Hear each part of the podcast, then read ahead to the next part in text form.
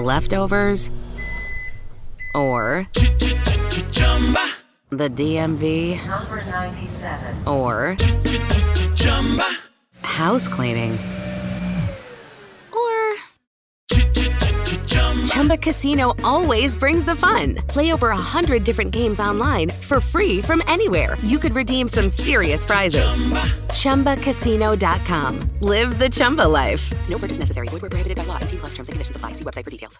You know, for centuries, the ultra wealthy have been putting their money where their mouths are by investing in fine wine. And now, with Vent, you can do that too. At Vent, we offer SEC qualified investment opportunities of fine wine and spirits curated by our experts with portfolio managers. With Vent, you can invest and diversify into the most sought after assets that have a history of price appreciation. Learn more at VINT.co. For full investment disclosure information and more, visit VINT.co. Salut tout le monde, bienvenue à mon podcast. Je m'appelle Neri Duchesne, je suis cofondateur de HXN Media, une compagnie de production vidéo. On a fait plus d'une centaine de vidéos, entre autres avec Lise Wattier, Sport Expert, La Croix-Rouge, Pure Vodka et bien d'autres. On va mettre tous nos liens en commentaire, puis si tu veux aller voir nos réseaux sociaux pour apprendre à faire des vidéos comme nous, Instagram, Facebook, euh, TikTok, tout est là.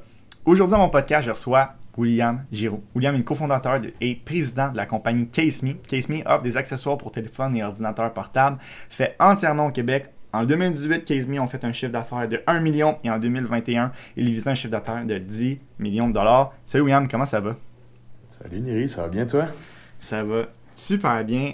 Et je t'ai présenté, William, en, en- en quelques lignes, mais c'est sûr qu'aujourd'hui, je veux savoir. C'est, Parce que dans le fond, j'allais une petite anecdote, j'allais t'inviter, puis tu m'as écrit savoir si tu pouvais venir, puis c'était comme j'allais t'inviter le lendemain. Fait que ça tombait super bien, puis tout de suite, j'ai comme une tonne de questions, puis en général, je veux savoir comment on peut vendre autant de cases, de téléphones, puis d'ordi, puis de AirPods. Mais avant que tu répondes à ça, je veux qu'on revienne un peu, comme d'habitude, je fais mes podcasts, un peu en arrière, savoir comment William t'étais quand t'étais étais jeune, ton enfance, tu viens de quel genre de famille, à peu près à 10-11 ans, là, comment t'étais?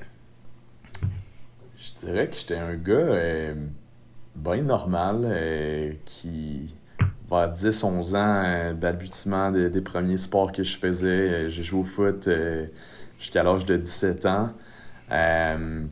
J'étais un peu un, un petit clown de la classe, je dirais, là. Un peu... J'étais pas, j'étais pas dérangeant non plus, mais j'étais, j'étais lui qui aime, qui aime faire rire les autres. Euh, un gars qui a, qui a plein de groupes d'amis différents. Euh, moi, je suis autant un nerd euh, qui tripe sur Le Seigneur des Anneaux depuis que j'ai à peu près ça, 10-11 ans. À joueur de football, à skate, à comme la musique, j'aimais vraiment plein de choses différentes. Euh, mais j'étais pas un gros fan d'école, ça fait que moi j'ai eu quand même de la difficulté à l'école euh, jusqu'à l'université, je dirais. Euh, ce qui est un peu déstabilisant quand t'es un kid. tu penses que t'es pas vraiment bon à faire grand chose, mais, euh, Mhm. mais finalement euh, ça a bien tourné au, au bout du compte. Mais, euh, mais bref, je dirais que je, je ressemblais à ça. Ça fait qu'un petit gars super enjoué, qui aime le monde, qui jase avec tout le monde, puis qui a plein d'amis, ça fait que ça ressemblait à ça. Puis, est-ce que tu viens d'une famille entrepreneuriale ou ça n'a pas rapport, t'es- ta famille était zéro entrepreneur? Non, je viens d'une lignée d'entrepreneurs, effectivement. Euh, euh, ça partit avec mon grand-père. Euh, moi, je viens de la Beauce, je viens de Saint-Georges, plus précisément. Euh, puis mon grand-père, lui, avait pas de, de scolarité. Euh, si- je pense qu'il avait à peine une cinquième année. Puis lui, il avait parti d'une compagnie de, construction qui faisait plus du génie civil, ça fait que de la construction de route. Fait que l'autoroute 73 en Beauce qui s'en va de, de Saint-Georges à, à Québec, c'est entre autres lui qui l'a construite. Euh, fait qu'il avait parti d'une entreprise qui s'appelle Giroux Lessard, euh, qui existe encore aujourd'hui. C'est mon cousin maintenant qui est propriétaire de cette entreprise-là. Donc, euh, donc c'est ça. Puis après, ben, mon père euh, a travaillé pour cette entreprise familiale-là pendant quelques années, puis a finalement réalisé que lui, sa passion, c'était l'arpentage. Fait que c'est une autre branche de la construction qui, qui est totalement différente malgré tout. Fait que mon père, lui, a étudié en arpentage, puis il a parti son entreprise quelques années suivant cela. Puis euh, par la suite, lui, il a, il a vendu son entreprise à une compagnie de génie euh, qui s'appelle WSP euh, autour de 2012, je dirais. Puis après ça, il s'est parti dans du financement privé pour des promoteurs immobiliers, exemple, Ouais. et autres types de projets. Fait que, fait que oui, ça, ça faisait partie de, de ma vie depuis que j'étais jeune. J'ai tout le temps eu un intérêt pour les affaires, mais la réalité, c'est que j'avais aucune maudite idée de quoi faire, à quel moment, etc. Ouais. Fait que j'ai décidé de, de poursuivre mes études pour, euh, à un moment donné, avoir une opportunité qui puisse se présenter. là. Puis, t'as étudié en quoi euh, Cégep Université, mettons? Euh, cégep, euh, considérant que j'étais pourri à l'école, j'ai fait sciences humaines, pas de maths euh, au cégep de Sainte-Foy. Fait que j'ai déménagé chez mon père, euh, mes parents sont séparés. Fait que j'ai dé- j'ai déménagé à Québec euh, pour le cégep. Puis j'ai eu la piqûre, je dirais, du monde des affaires au cégep, plus précisément là, dans tout ce qui était en lien avec la bourse. Donc, on avait fait une simulation boursière qui m'avait donné un peu le, une idée de, de tout ce monde-là. Puis c'est ce qui m'a donné le goût d'aller étudier ensuite en administration à l'UQAR, campus de Lévis. Fait que Ok. j'ai fait un bac euh, finance et, euh, et entrepreneuriat euh, à l'UQAR. Puis, est-ce que tu trouves que ça t'a ça t'a aidé, ça t'a servi, ce, ce bac-là, ou, looking back, quand t'es comme dans ton entreprise, tu te dis, ah, il y a des notions que j'aurais pu apprendre sur le tas, ou comment, comment tu vois ça? Ben, C'est là où j'en parlais avec mon frère il y a 21 ans, puis euh, une couple de ses chums qui, qui sont à l'université en ce moment, puis il y en a quelques-uns qui me posent la question, tu sais, je devrais prendre quelle branche, etc., etc. Euh, looking back, comme tu dis, euh, je dirais que la finance, ça reste quelque chose d'important, slash intéressant. Euh, après ça, est-ce que je l'utilise dans mon quotidien? La réponse est non. Mais tu sais, c'est dur comme plusieurs années après de se dire, OK, c'est quoi les concepts que j'utilise réellement dans mon quotidien? Mais la réalité est que tu touches à des ressources humaines, tu touches à la comptabilité, finance, tout ça. Euh, je pense que ça aurait été peut-être différent, sachant l'idée que je- que j'allais partir réellement une business. Euh, Ouais. On dirait que tu étudies d'une façon différente quand tu sais que ces concepts-là, tu vas les utiliser pour de vrai. Euh, mais la réalité, c'est qu'en ce moment, j'ai bien de la misère à dire comme qu'est-ce qui m'a été utile dans tout ça. Je pense que l'université puis l'école en général, c'est surtout de, de bâtir un peu ta, tête sur des problématiques que tu vas pouvoir avoir à un moment donné dans ta vie, puis d'avoir une façon de, régler ces problèmes-là. Donc, euh, donc après toutes ces années-là, je suis pas déçu de l'avoir fait. Au contraire, Euh, moi, ça m'a permis de rencontrer plein de monde super intéressant, des gens avec qui je travaille aujourd'hui, euh, d'autres que c'est juste rendu des amis. Fait que niveau comme développement des affaires, je pourrais dire, ça a été super utile de Mhm. faire les jeux du commerce, justement, de connaître du monde aux quatre coins du Québec, euh, des gens qui allaient peut-être être importants dans ma vie ou pas. Mais, euh, mais bref, moi, c'est toute l'expérience universitaire en tant que telle. Je suis vraiment content d'avoir fait. là. C'est vraiment hot. Puis, euh, c'était à quel moment, dans le fond, t'as fini ton bac, puis tout de suite, t'as, con- t'as parti Case Me, ou c'était comme, il y avait-tu un petit délai? Qu'est-ce qui s'est passé à la fin de tes... entre la fin de ton université puis le début de, de Case Me? Euh, non, ça s'est pas fait euh, directement après Case Me. Euh, j'ai travaillé pendant à peu près trois ans pour l'entreprise à mon père, même s'il avait vendu sa business. il était encore en poste là-bas, lui. Fait m'avait offert une job. Il m'avait dit Will, t'as une grande gueule. Je sais que t'es, t'es bon avec le monde. Tu connais quand même l'arpentage. Moi, j'ai travaillé là-dedans de 15 ans 18 ans à peu près sur le terrain. Ça fait que j'allais faire Mhm. des certificats de localisation puis tout. Fait que j'avais quand même une, une base euh, du domaine. Euh, mais bref, il m'a, il m'a offert une job euh, au développement des affaires. Ça fait que moi, je m'occupais d'aller vendre des services d'arpentage, de construction. j'allais rencontrer des entrepreneurs généraux, des courtiers immobiliers, des choses comme ça. Fait que je dirais que j'ai fait ça pendant à peu près deux ans full-time. Puis c'est en octobre 2015 là, que, que j'ai rencontré mon ancien, euh, mon ancien ami euh, Gabriel Bolduc, qui est maintenant mon, mon, cofonda- mon cofondateur. Euh, puis il m'a expliqué en fait l'idée que lui avait eu euh, pendant ses études au HEC de, de partir une entreprise qui, qui s'appelle Case Me. Puis c'est à ce moment-là que, que j'ai décidé de joindre les, rangs avec lui puis qu'on lance ça officiellement. Maintenant, vous savez tout sur les débuts de Case Me. Laissez-moi vous parler du sponsor d'aujourd'hui. Ben oui, vous avez compris. Case Me, c'est tellement concept, c'est fou dans la tête. Comme William a commencé à expliquer dans le podcast, Case Me est une entreprise de e-commerce québécoise de design et de fabrication des plus beaux accessoires mobiles. étui de sel, AirPods, MacBook, chargeur portatif, etc. En plus de la vente en ligne, CaseMe est vraiment vraiment fort dans les cases custom pour les entreprises. Dernièrement, ils ont même fait les cases custom pour le Canadien de Montréal, Beneva, Remax, Chocolat Favori et plein d'autres. Pour vos futures commandes en ligne, qu'elles soient sur le site ou des outils corpo vraiment cool aux couleurs de votre entreprise, vous pouvez utiliser le code promo NIRI 15 pour 15% de rabais quand même, c'est pas rien, 15%. Fait que NIRI, N-I-R-Y, 15 en chiffre, donc N-I-R-Y 1 5. On retourne au podcast. Let's go William, raconte-moi ça. Puis, je suis curieux là, euh, moi j'ai une business de service. Puis, toi, comment, comment ça se passe quand tu dis je vais faire des cases ou est-ce que ça a commencé avec des cases de cellulaire en fait, je sais même pas. Ouais, ça a vraiment parti avec ça. Euh, dans le fond, euh, l'histoire est courte, euh, longue, mais expliquée courtement. dans le fond, Gab, lui, au HEC, avait un projet à faire, un projet universitaire qui allait durer à peu près une session ou deux, je me souviens plus.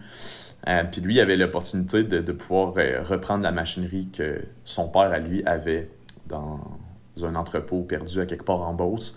Euh, parce que l'entreprise de son père avait eu un mandat pour euh, produire des études de téléphone cellulaire pour Best Buy Canada.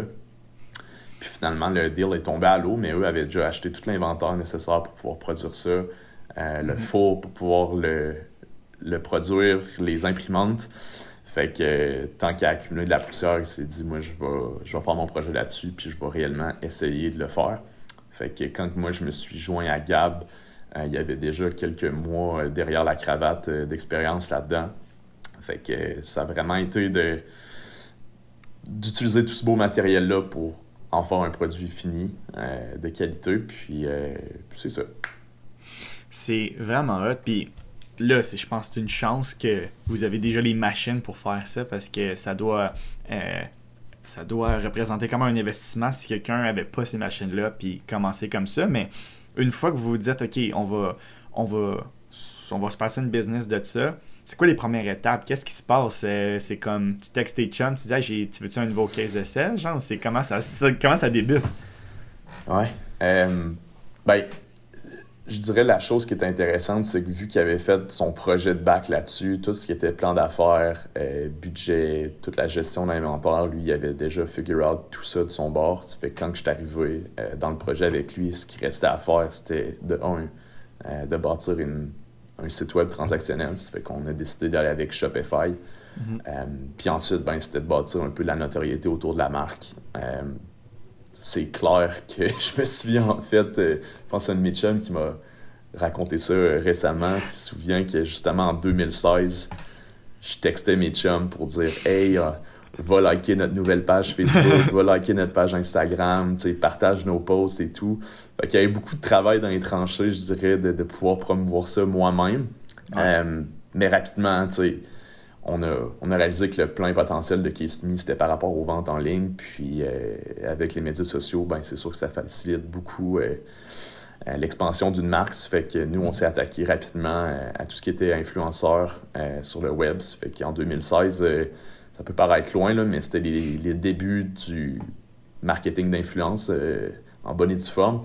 Fait que J'étais sur Instagram le soir, euh, puis j'envoyais des DM à du monde pour qu'on essaye de closer des collaborations.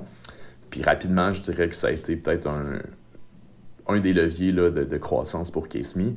Mais tu sais, ça a pris peut-être un an et demi, deux ans avant qu'on réalise réellement, OK, là, on, tient de quoi, on a un mm-hmm. réel potentiel à faire ça.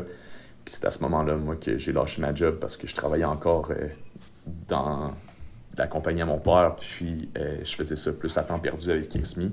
Euh, puis après ça, ben, quand moi j'ai lâché mon emploi, l'autre levier de croissance était par rapport à l'expansion qu'on pouvait avoir sur le marché du commerce au détail. Ça fait que d'aller closer des, des partenaires avec nous. exemple, un de nos premiers retailers avec qui on a travaillé, c'était Simons. ils ont réussi à, nous faire confiance, euh, même si dans ce temps-là, c'était quand même sketch les genres de design qu'on pouvait vendre, mais ils ont cru en nous, puis euh, ils ont décidé de nous rentrer dans la plupart des, des Simons au Canada, puis après ça, ça a mm. été de rentrer dans d'autres types de, de boutiques. Puis, euh, je suis curieux, tu sais, quand tu approches des influenceurs, puis vous commencez, tu sais, même toi, tu disais que tu fais ça à temps perdu. Euh, comment, comment vous venez chercher des gens qui ont du following pour dire Hey, tu fais confiance à notre brand, est-ce que tu leur offres tout de suite de l'argent ou comment c'est, c'est, quoi le deal avec des influenceurs? Comment ça fonctionne? Oui. Je dirais qu'aujourd'hui, puis il y a sept ans, c'était complètement différent. Mm-hmm. Euh, la réalité d'il y a sept ans, euh, on était chanceux, c'est que ça commençait. Ça fait que mm. l'idée d'être rémunéré pour ça, c'était même pas très concret là, à ce moment-là, surtout pas au Québec. Ça fait que je dirais que à ce moment-là, pour nous, le seul avantage pour une influenceur de travailler avec nous, c'était qu'on leur envoyait des produits euh, gratuitement. Mm. Euh, puis ça a été vraiment de créer des relations humaines le plus possible. On, on, avait réussi à, à booker des, des influenceurs de, de, plus haut niveau. Puis euh, c'était carrément au téléphone que je les appelais, puis je leur expliquais notre histoire. Puis qu'on aurait besoin d'eux pour nous aider à, croître. Puis euh, finalement, il y en a là-dedans que c'est encore des, des, personnes avec qui on travaille à ce jour. Fait que mhm. ça a été de bâtir des relations avec ces gens-là. Euh, mais au fil du temps, c'est sûr que le, le, domaine du marketing d'influence a évolué. Euh, mais tu sais, je dirais quand même aujourd'hui, nous, on, on, rémunère certains influenceurs, surtout des, des collaborateurs avec qui on travaille de façon récurrente. Euh, puis on, fonctionne plus par royauté. Ça fait que ce qu'on fait, mhm. c'est, exemple, on crée un code promotionnel qui est personnalisé euh, à l'influenceur, à la personne. Puis, euh, selon les ventes qui sont générées par ce code promo-là, ben, c'est là que leur rémunération entre en jeu. Mhm. on l'a testé maintes et maintes fois là, dans le passé. Il y a eu des collaborations que ça a été super positif. des, des collabs qu'on a pu payer des fois de 0 à 10 000 pour un post ou quelques stories, etc. Puis des fois, le retour sur investissement était là, des fois, non. Euh, mais je dirais que là, depuis peut-être deux ans, il y a vraiment un, shift qui se fait dans, dans ce domaine-là. Euh, puis la, la rentabilité a, un peu diminué. Ça fait qu'on le voit plus maintenant comme une façon de, de créer de la notoriété, de se faire voir. Mais est-ce qu'il y a des ventes directement reliées à un post Instagram? La réalité, c'est de moins en moins, c'est le cas. Fait que nous, on, on, vise plus nécessairement des collaborations payantes. On, fait encore beaucoup d'envois de, produits gratuits à mhm. différents influenceurs à travers le Québec, le Canada, les États-Unis. Euh, fait que je dirais que ça, ça, ressemble à ça en ce moment, le, marketing d'influence. Puis, je, suis curieux parce que là, euh, je, suis beaucoup. Euh, euh, je suis, j'en suivre, pas je suis, je, être, là. Euh, Mr. Beast, le YouTuber, genre le, le, le plus gros, le YouTuber. Puis il a fait une run de podcast, puis il disait. Ah, c'était son agent qui disait que. Oni, la compagnie d'extension de code promo, c'était un sponsor depuis vraiment longtemps. Puis c'était un des premiers à, faire confiance à MrBeast, faire des vidéos, puis les, les plugger Oni. Puis il avait dit que il avait sorti une vidéo, puis après ça, ils ont dit Hey, venez à nos euh, headquarters, on va genre discuter. Puis il y avait comme un graph, puis il y avait toutes les flèches, chaque jour, le nombre de téléchargements. Puis il y avait genre une super gros pic, puis c'était quand MrBeast avait posté une vidéo. T'as-tu mm une anecdote comme ça? T'es pas obligé de nommer le nom de la personne si tu veux pas, mais que vous avez fait une collab, puis ça a été malade, comment ça a bien fonctionné euh, Oui, clairement. Je dirais ton auditoire est plus euh, québécoise, euh, si je ne me mhm. trompe pas. Mhm. Euh, tu sais, au Québec, il y, a une, fille formidable avec qui on travaille justement depuis nos débuts. Elle s'appelle Sarah Couture. une fille de Québec, justement. Puis elle, ça doit faire six ans qu'on travaille avec elle. Puis à chaque fois qu'on fait des collabs avec elle, c'est tout le temps super positif. une autre que je pourrais nommer, Claudie Mercier. Mhm super collaboration avec elle depuis plusieurs années. Puis, comme tu dis, là, des pics que tu sais qui ont posté à 8h30, puis à 10h30, tu es capable de dire OK, ils ont généré 100 ventes sur le site. C'est des choses vraiment incroyables. Euh, fait que oui, c'est arrivé. Euh, puis, tu sais, je dirais que, mettons, il y a certains influenceurs que ça peut être des centaines de milliers de dollars généré par année. Là. Ça fait que ça a vraiment un impact hein. euh, super positif pour nous. Là. fait que définitivement. Puis vous, vous vendez, c'est ça, comme tu dis, principalement en ligne, mais j'ai dîné avec un, entrepreneur il n'y a pas longtemps que lui aussi, c'est un peu la même chose que toi, c'est en ligne, puis en, commerce, puis il me disait que vendre en ligne, c'était de plus en plus difficile. Est-ce que toi, tu trouves que c'est la même réalité, ou, euh, tu sais, juste, est-ce que des ads fonctionnent encore comme ça fonctionnait il y a trois ans, ou c'était vraiment, ça marchait en malade, puis là, c'est vraiment plus, par exemple, en magasin, ou... Ben, ça marche encore, et sais, de dire que ça marche moins, je pense pas que c'est le cas. Je pense que c'est plus que c'est plus difficile qu'avant. Euh, puis le retour sur investissement aussi est plus difficile qu'avant. Euh, effectivement, tu, parles de là, 3 ans, mais moi je pense à même là, 5 ans, les débuts des Facebook Ads. Google Ads, ça existe depuis longtemps, mais maintenant, toutes les plateformes sociales ont leur propre plateforme publicitaire. Ça fait que nous, on fait de la publicité euh, sur TikTok, sur Snapchat sur Facebook, Instagram, euh, LinkedIn, euh, Pinterest, puis Google. Fait que je pense que c'est tout dépendamment du brand que tu as. Je pense qu'il y a des auditoires qui, sont, qui peuvent être intéressés par ton produit ou par ton service. Fait que c'est plus d'adapter ton, ton message à l'auditoire qui est visé. Puis les gens ne consomment pas le, le contenu de la même façon sur TikTok sur Facebook, que sur peu importe les plateformes sociales. Euh, fait je dirais que nous, on a eu la chance de comme, avoir pensé à diversifier nos sources d'acquisition sur le web. Euh, mais c'est clair que depuis euh, l'arrivée de iOS 14, euh, par rapport à tout ce qui était en lien avec l'accès aux informations privées des gens, je pense que c'est, pour monsieur, madame, tout le monde, c'est vraiment une bonne chose. Moi, en tant que William Giroux, je trouve que c'est une bonne chose, mais pour une entreprise, c'est sûr que là, ça a changé du, tout, du tout au tout.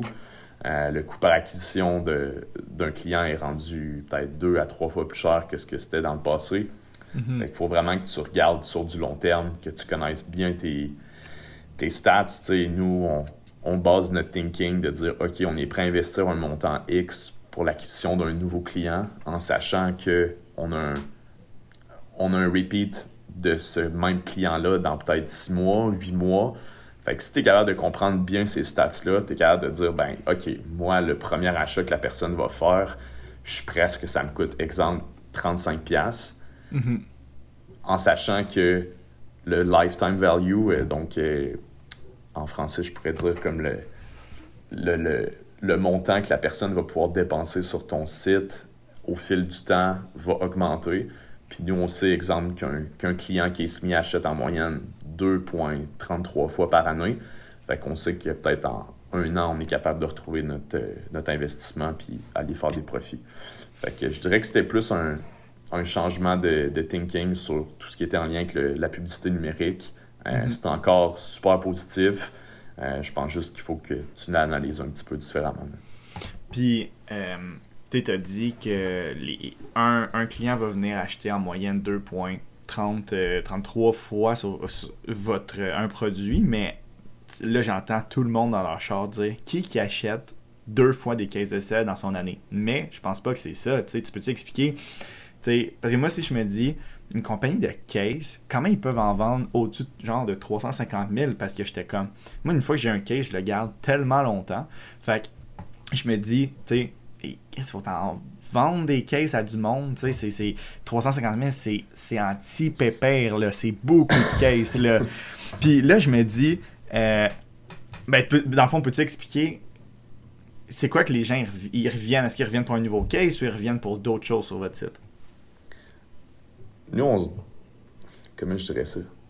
On s'amuse à dire que les gens vont acheter une première fois sur le site parce qu'ils vont trouver que le design est beau, puis après ça, ils vont racheter une deuxième fois parce qu'une fois qu'ils le reçoivent à la maison, ils disent Holy shit, la qualité est là, c'est fabriqué au Québec. Euh, pour nos clients qui sont canadiens, c'est comme c'est fabriqué au Canada. Je trouve que on a vraiment un avantage compétitif face aux différents compétiteurs qu'on peut avoir à travers la planète. Euh, puis la réalité est que on n'est pas on n'est pas une entreprise. Ça va être drôle ce que je vais dire là, mais on n'est pas une compagnie d'études de téléphone cellulaire. On est une compagnie de marketing qui utilise les accessoires mobiles pour promouvoir le self-expression, de promouvoir un lifestyle, de promouvoir, bref, euh, comment chaque personne sais, les gens sont habitués de changer de, de vêtements, de style vestimentaire au fil des saisons. Pourquoi qu'on peut pas faire ça avec les accessoires mobiles? Euh, considérant qu'un téléphone cellulaire, tout le monde en a un, euh, c'est la chose qu'on utilise le plus dans notre journée, ben définitivement qu'il y a du monde qui, qui s'associe à ça puis qui se disent hey, moi, mon, mon case de téléphone, c'est une extension de ma personnalité. Ça fait que moi, comment que je me comment que je me file au mois d'octobre versus en plein été, c'est deux personnes différentes. Ça fait que les gens, c'est rendu qui, qui changent leur accessoire mobile comme qu'ils peuvent changer euh, de vêtements au fil de l'année. Fait que je dirais que c'est, c'est, c'est cet aspect-là qui fait que nos clients reviennent et reviennent euh, à chaque année parce qu'ils veulent ce, ce changement-là autant qu'ils veulent changer leur garde-robe. là. C'est intéressant parce que j'ai j'ai un post-it sur mon je sais pas si ça va être à l'envers, là, mais ça dit le beau fait venir, le bon fait revenir. Puis je le garde tout le temps là pour me, me, me, me garder ça en tête, mais c'est intéressant. Puis là, si vous avez manqué, là, si vous écoutez en audio, allez voir ce bout-là sur YouTube. là. J'ai montré un post-it, c'était malade. Euh, euh, je voulais savoir aussi votre. euh, la marge de profi- profitabilité. Oh, ça n'a pas été facile. De, de, de, de, une compagnie comme la vôtre, sais, est-ce qu'il faut que tu en vendes des centaines de milliers pour que ça commence à être profitable? Est-ce que les, les premières années, vous faisiez déjà un peu d'argent ou, ou c'est super profitable, puis dès que tu vends un case, euh, c'est c'est- c'est- c'est- c'est 80% de, de profit, tu sais? Euh, je te dis tout de suite, c'est pas euh, 80% de profit, malheureusement. Euh, pourquoi? Ben, parce qu'on a décidé de, de produire le tout ici au Québec. Euh, mais la réalité est que nous, depuis l'année 1, euh, on est profitable. Puis pourquoi ça? Parce que on s'est vraiment bootstrappé, nous, depuis nos débuts. Euh, tu sais, la, la machinerie de base qu'on avait achetée, c'était pas si cher que ça. Puis pour chaque produit qu'on vend, maintenant, c'est ça. Tout dépendamment des marchés lesquels qu'on vise, euh, la profitabilité va, va varier.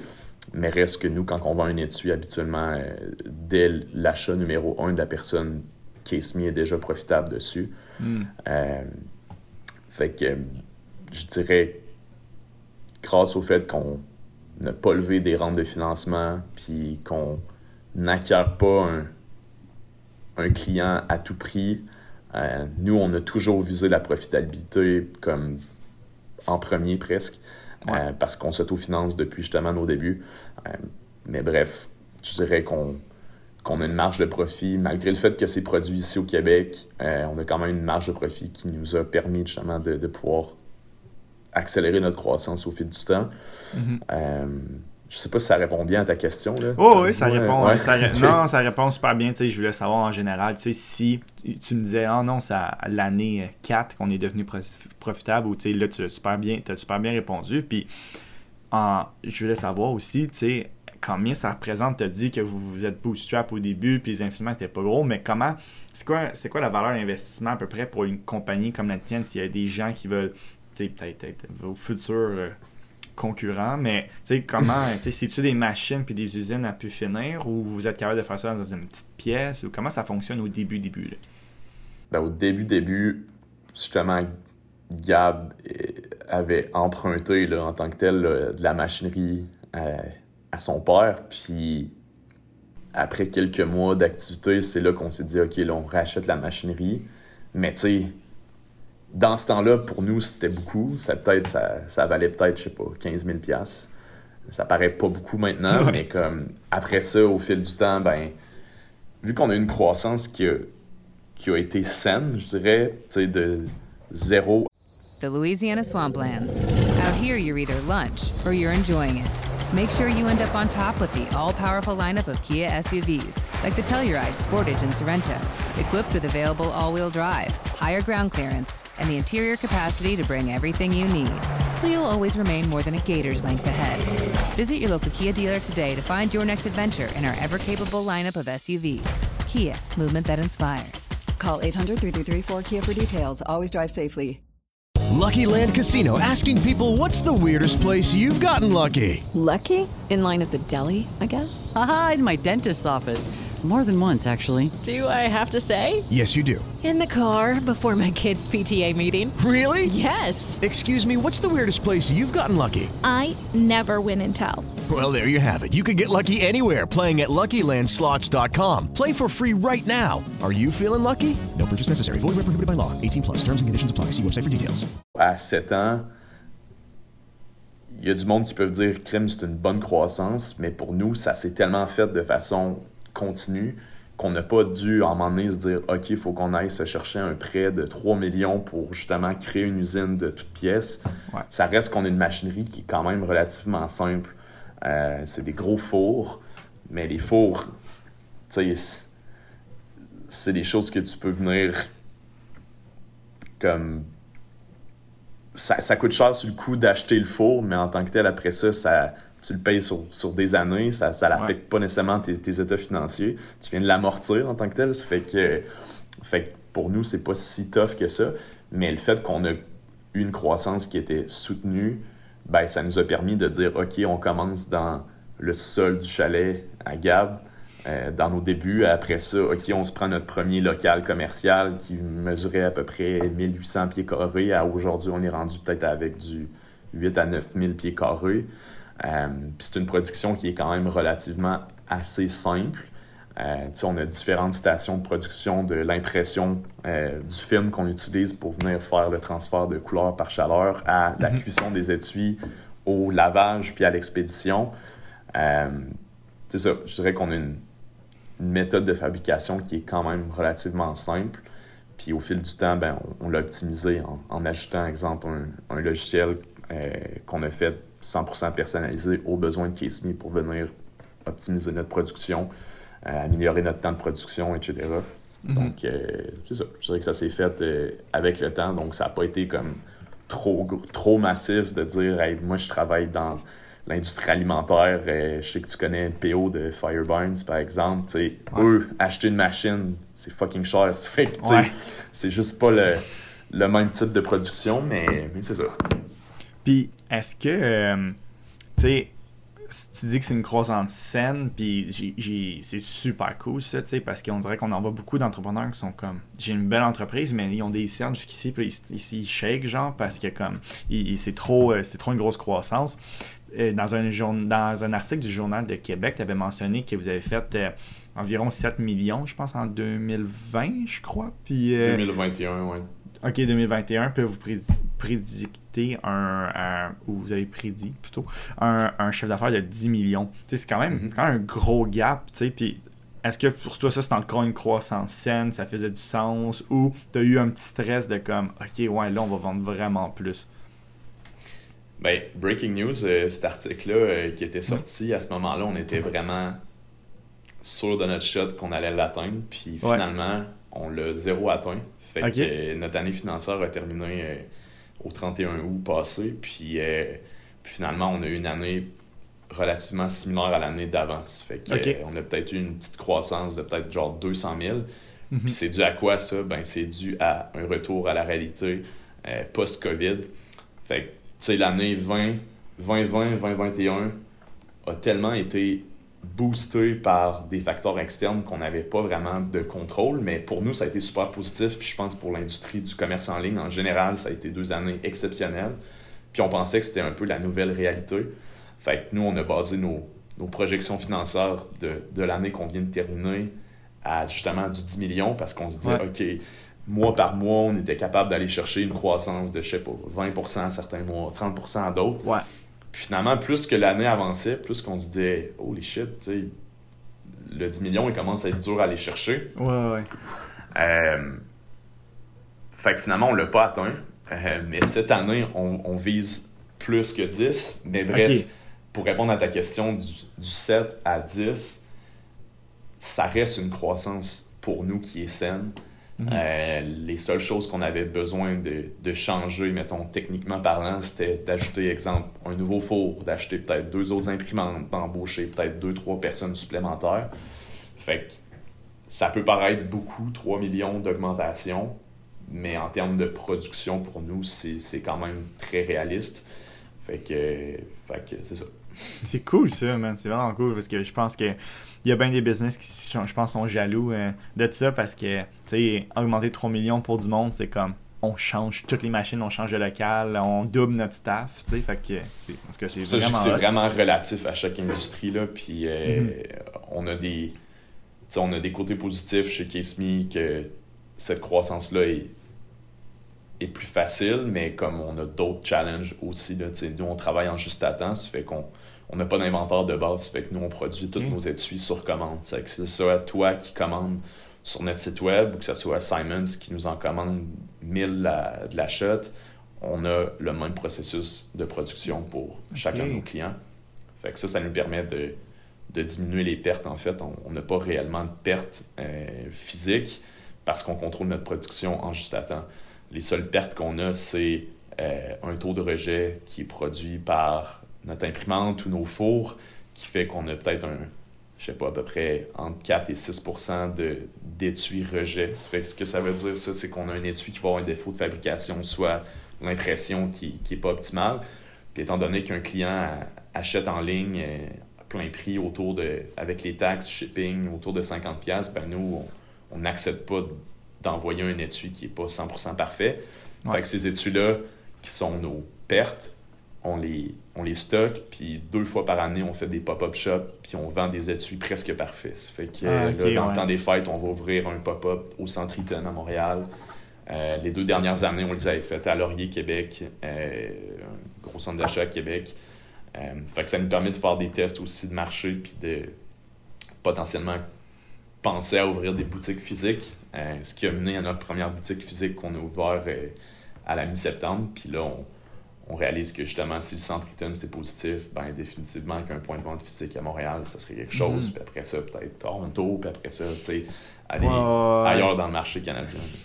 Mais là, on dirait que tu rends ma job trop facile. là. C'est un segue parfait pour, euh, pour mon prochain sujet. Je vais parler de ta, ta boutique en ligne. En fait, je suis allé la voir euh, semaine passée. Euh, c'est malade. là. C'est euh, le centre d'achat, il est immense. Là, comme je m'ai perdu comme quatre fois. Là, genre, il y a comme trois étages. C'est immense. J'ai- dû comme utiliser la petite machine. J'ai écrit Case Me parce que j'étais comme, je sais plus je suis où. Mais quand j'ai trouvé c'est malade, c'est vraiment cool. Pour, là, tu t'as déjà un peu expliqué pourquoi vous avez fait ça, mais tu sais, moi, je me dis, vous êtes capable de vendre des, des millions de dollars de, de, de, de cases puis d'accessoires en ligne. Est-ce que c'était vraiment nécessaire, une boutique physique? Ben, le thinking derrière ça, c'était. D'un, on a fait nos tests de marché. Là. Dans le fond, ça faisait deux années consécutives que pendant le temps des fêtes, on ouvrait un pop-up shop qui durait à peu près 4 à 5 jours euh, pour venir un peu gager est-ce que la demande est là. Mhm. Puis le premier pop-up, ça a été exceptionnel, mais on était en pleine COVID. On avait un maximum de 8 clients en même temps dans la boutique. Ouais. Puis l'année dernière, euh, le nombre de clients avait vraiment augmenté. Puis Neri, on, on a ouvert, je me souviens plus, c'était-tu le jeudi ou le vendredi, mais les portes étaient fermées, puis on regarde dehors, puis il y a à peu près 250 personnes en file devant Hein? la boutique. Fait que tu sais, où que t'es passé à Laurier, là, Ouais. tu sais, il y a comme, ça fait un carré, là, puis Ouais. il y avait du monde jusqu'à l'autre bout qui attendait. Il y avait Hein? du monde qui s'y était assis là depuis 7h30 le matin quand on ouvrait à 10h euh, le matin. Fait Mais comme il, il- il savait-tu qu'ils pouvaient l'acheter en ligne ou pourquoi Ouais, attendaient c'est- jusqu'à 7h le matin? C'est mongol, c'est fou. ils voulaient vivre l'expérience Ok. client, ils voulaient acheter des étuis justement en rabais, etc. Ça fait qu'on. Ouais. Je pense que ça a vraiment été là notre déclic de Waouh, on a vraiment un potentiel avec le retail. Euh, Puis le deuxième point qui nous a, qui a poussé notre réflexion à, à ouvrir une boutique physique, c'est de se dire justement, on, on parlait tantôt de publicité numérique, c'est de plus en plus cher d'acquérir un client. Puis je pense que le chiffre des dernières années, il y a du monde qui disait ah, le retail c'est mort, euh, il y a plein de grosses chaînes qui ont fermé leurs magasins, etc. Ouais. Mais la réalité, c'est que le retail est mort pour des entreprises qui n'ont aucune expérience client, que leur boutique est défraîchie et tout. Mais la réalité, c'est que le monde magasine encore en centre d'achat, le monde va encore dans des boutiques. Euh, c'est juste d'attirer ces clients-là. Puis le, le bet qu'on a fait pour la boutique, c'est de se dire, OK, nous, acquérir un client en ligne, ça coûte X dollars. Si on considère notre loyer comme un coût par acquisition, comme on est prêt à payer en ligne, c'est quoi le nombre de clients qu'on va être capable d'aller chercher avec du trafic euh, naturel qu'il y a dans le centre d'achat? Puis le deuxième, la deuxième question qu'on avait, c'était ça va être quoi le pourcentage des clients qui vont venir acheter en magasin, qui n'ont jamais acheté un étui Mi par avant, ou qui connaissent même pas la marque pantoute? Euh, puis là, ben, après un mois et demi, je suis capable de dire que actuellement, je dirais autour de 50% des ventes qu'on fait en boutique, euh, c'est des nouveaux clients. Fait que c'est Ah du monde ouais. qui connaissent pas Kesmi, euh, d'une petite famille euh, qui vient là par hasard et il s'en allait manger au food court euh, à Laurier, puis ils passent devant et disent Ah, la boutique est cool, c'est quoi qu'ils vendent? Finalement, ils achètent leur premier étui à un couple de personnes âgées que j'ai accueilli l'autre jour, un petit monsieur, une petite madame de autour de 80 ans qui avait leur nouveau iPhone 13, puis ils sont rentrés, puis ils sont devenus clients Kesmi à des, des, des étudiants qui sont en pédagogique, genre qui sont en secondaire Ouais, 2, ouais. puis qui passent à la boutique. Tu sais, c'est- c'est vraiment large euh, le spectre de clients qu'on peut avoir versus ce qu'on fait habituellement en ligne. Fait que c'est un peu ça le- l'excitation qu'on a de, de pouvoir ouvrir peut-être d'autres boutiques dans le futur, c'est de se dire, nous dans notre tête, Case Me est relativement connu au Québec, mais il y a encore tellement de monde qui connaissent pas ça. là. Ça fait que, Ouais, ouais. fait que c'est ça qui est excitant de se dire on est capable d'aller chercher des nouveaux clients. là. Puis aussi de faire plaisir aux clients existants qui, qui nous achètent depuis peut-être 2, 3, 4 ans, puis que là, ils viennent en boutique, puis ils se sentent chez eux, puis c'est comme, ils sont fiers de encourager une business depuis tant de temps. Fait que, Ouais. C'est un mix de tout ça. Ben, c'est ça. Je vous encourage, euh, si vous passez à Québec, vous êtes de Québec, allez voir euh, la, la boutique, là, est vraiment belle. là, comme c'est, c'est, c'est fou. ça donne, tu l'as dit, je pense, les entreprises que eux, ils, ont délaissé un peu leur entreprise physique, plutôt, ils vendent pas, je pense. Mais tu sais, c'est, vous, votre boutique est tellement slick, elle est tellement belle, tu as le goût d'acheter de quoi quand tu vas là, tu sais. Fait que euh, je vous incite à tout le monde à aller, aller voir au moins la boutique, c'est vraiment cool. On parle beaucoup de, euh, de, de chiffres, puis de côté technique de la chose, puis tout, mais je veux aussi savoir, tu sais, euh, je l'ai laissé un peu slip, mais là, je reviens à ça. Tu sais, tu disais que dans un article de, quand même du Journal de Québec, tu avais dit quelque chose, ben, vous aviez dit quelque chose, puis c'est pas arrivé. Personnellement, toi, ça te fait-tu chier? Ça te dérange pas? que T'es quel genre de personnalité? Tu sais, ça vient-tu te chercher ou c'est pas, pas grave? tu sais? Ouais, je dirais que ça a été euh, en sept ans fort probablement l'année la plus difficile euh, mentalement, là, de dire on a une équipe en place. On, on venait de créer les fondations, puis on se dit OK, c'est cette année que ça se passe.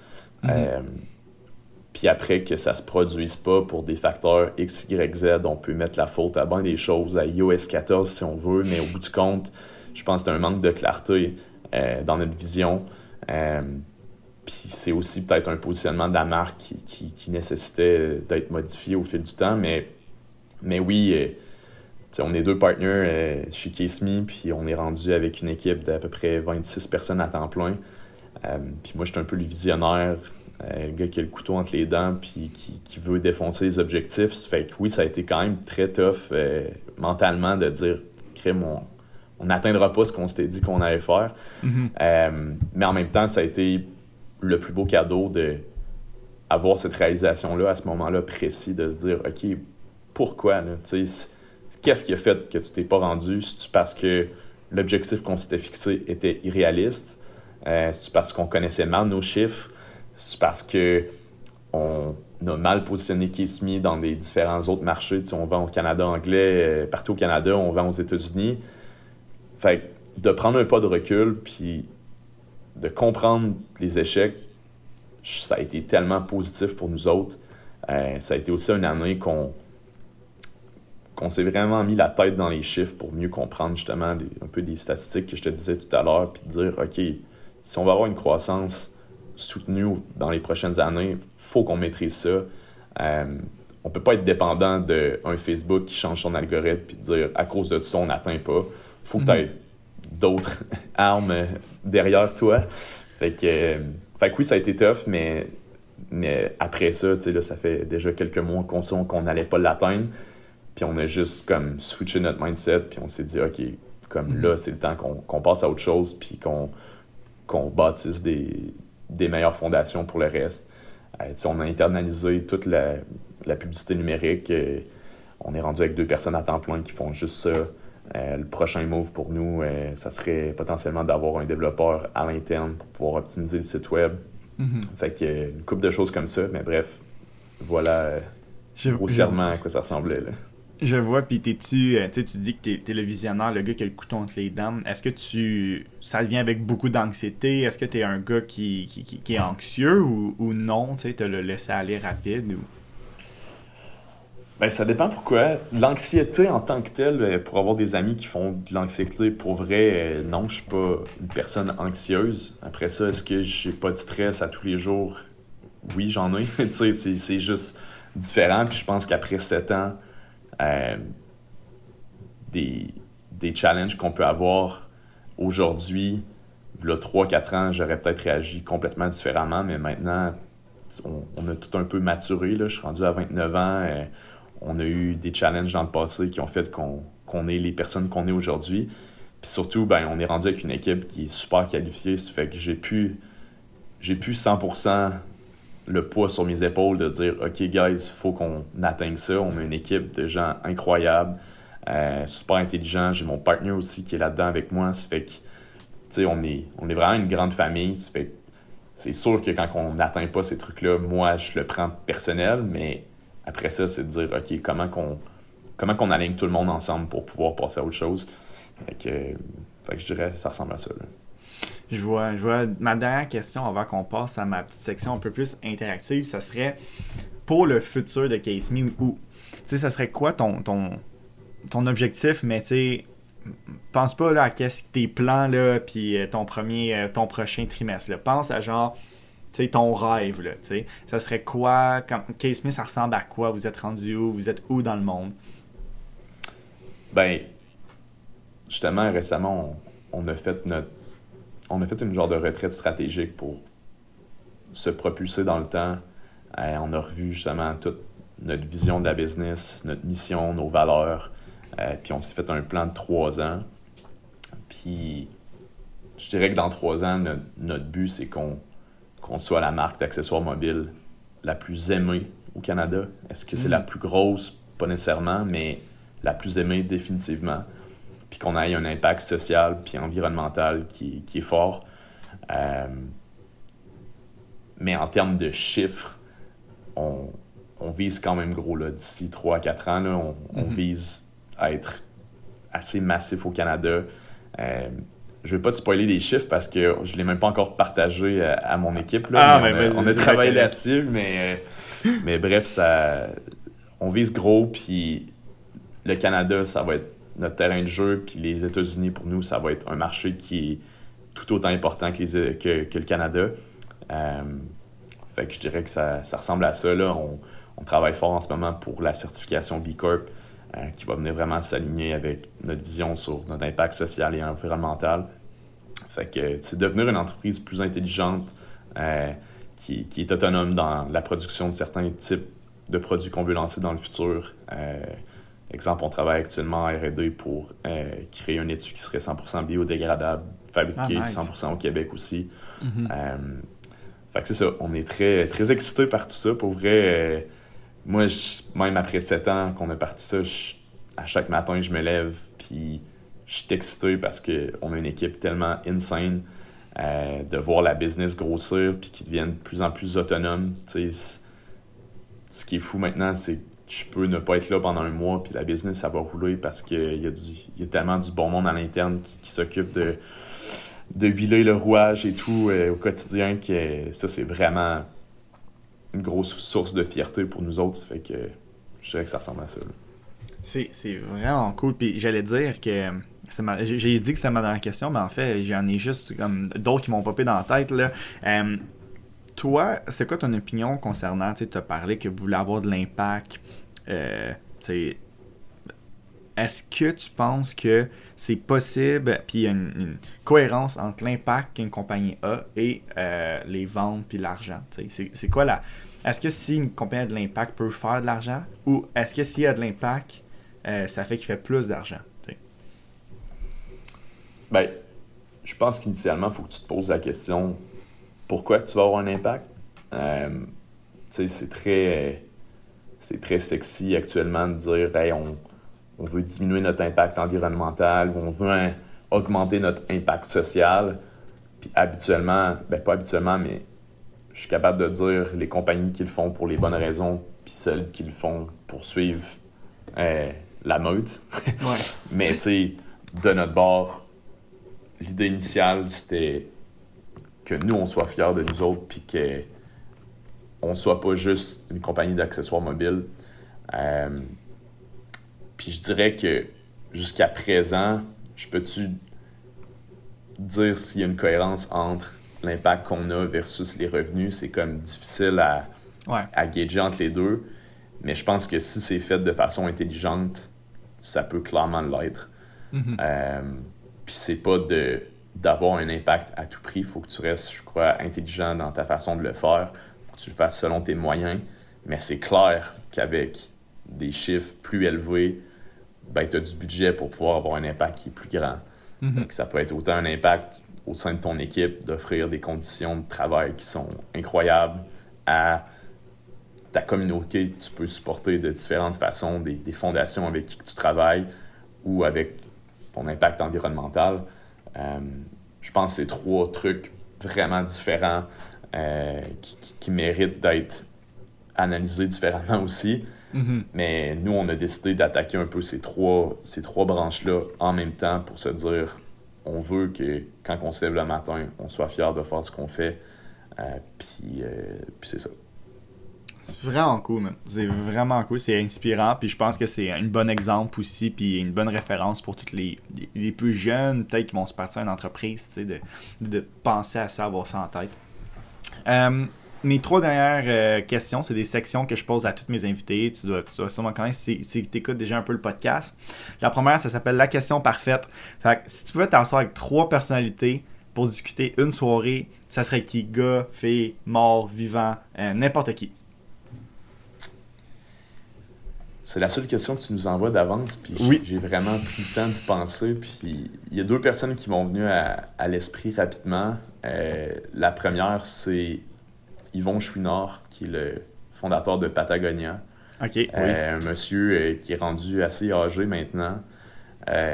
moi, c'est un, un, modèle d'affaires qui m'inspire énormément. Tu sais, quand on parlait d'impact, 360 degrés, je pense que Patagonia, c'est selon moi, un des, meilleurs exemples qu'on peut avoir. Euh, fait que c'est un, monsieur euh, super intéressant, autant au niveau euh, de son vécu. c'est un sportif incroyable, de, un propriétaire d'entreprise tout autant incroyable, avec une histoire insane en lien avec Patagonia. Après ça, j'étais un gros fan de, marketing. L'écrivain, conférencier Seth Godin. J'ai lu pas mal tous ses livres, je dirais. Un monsieur qui a un thinking euh, très différent de ce qu'on peut voir dans les livres d'affaires en général. Ça fait que Seth Godin, ça serait un, must aussi. Puis la troisième personne, euh, un gars qui me fait triper en ce moment, il s'appelle Ryan Holiday.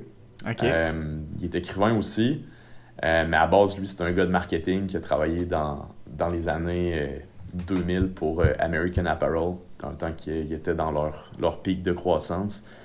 Euh, puis il a lâché ce monde-là pour devenir écrivain, puis il s'intéresse énormément à la philosophie stoïque. Fait qu'il a écrit des livres qui, qui m'ont vraiment changé mon mindset sur moi en tant qu'humain. Là. Euh, mhm. si je peux laisser quelques titres, il y a entre autres Ego is the enemy, Stillness is the key, Obstacle is the way. C'est trois livres qui, qui, ont vraiment changé ma façon de voir le, le monde. Euh, fait que ces trois humains-là euh, autour de la table, euh, avec une coupe de bouteille de vin, c'est sûr qu'on aurait bien du fun. ça serait vraiment J'aime le, le, le, concept ou un peu le style marketing qui revient tout le temps. ça, serait, ça serait une grosse discussion. Ouais. ma dernière section, ben, mon avant-dernière section, c'est réponse rapide. Fait que je te pose cinq questions, tu dois répondre très courte réponse si possible. On s'entend, si tu dépasses, c'est pas grave. ton projet d'affaires le plus marquant. Case me. Euh, la, ton plus bel achat? Ma maison que je suis en train de construire en ce moment. Wow. pas fini, mais bref. Très hot. Euh, un rêve secret. Avoir une fondation. Hmm, nice. Euh, la chose que tu regrettes le plus.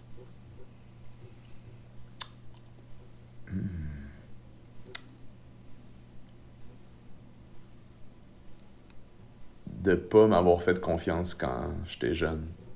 Hmm, nice. Euh, quelque chose que tu n'as jamais dit publiquement.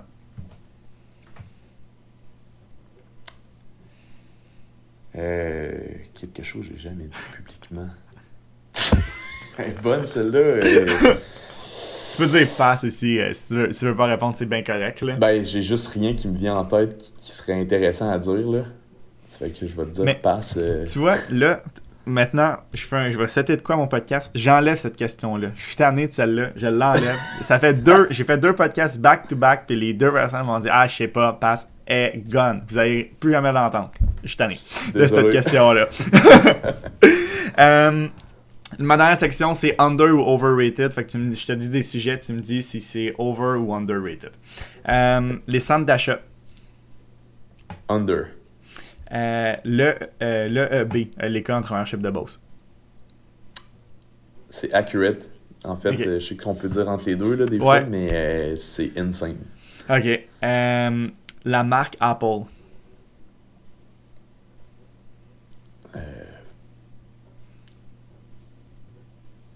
Accurate, je dirais. Euh, aller voir un film au cinéma. Under. Un gros cinéphile. Euh, la semaine de 4 jours pour euh, les, euh, pour les semaines de travail de 4 jours. Under. Euh, les retraites stratégiques. Under. Les influenceurs. Over.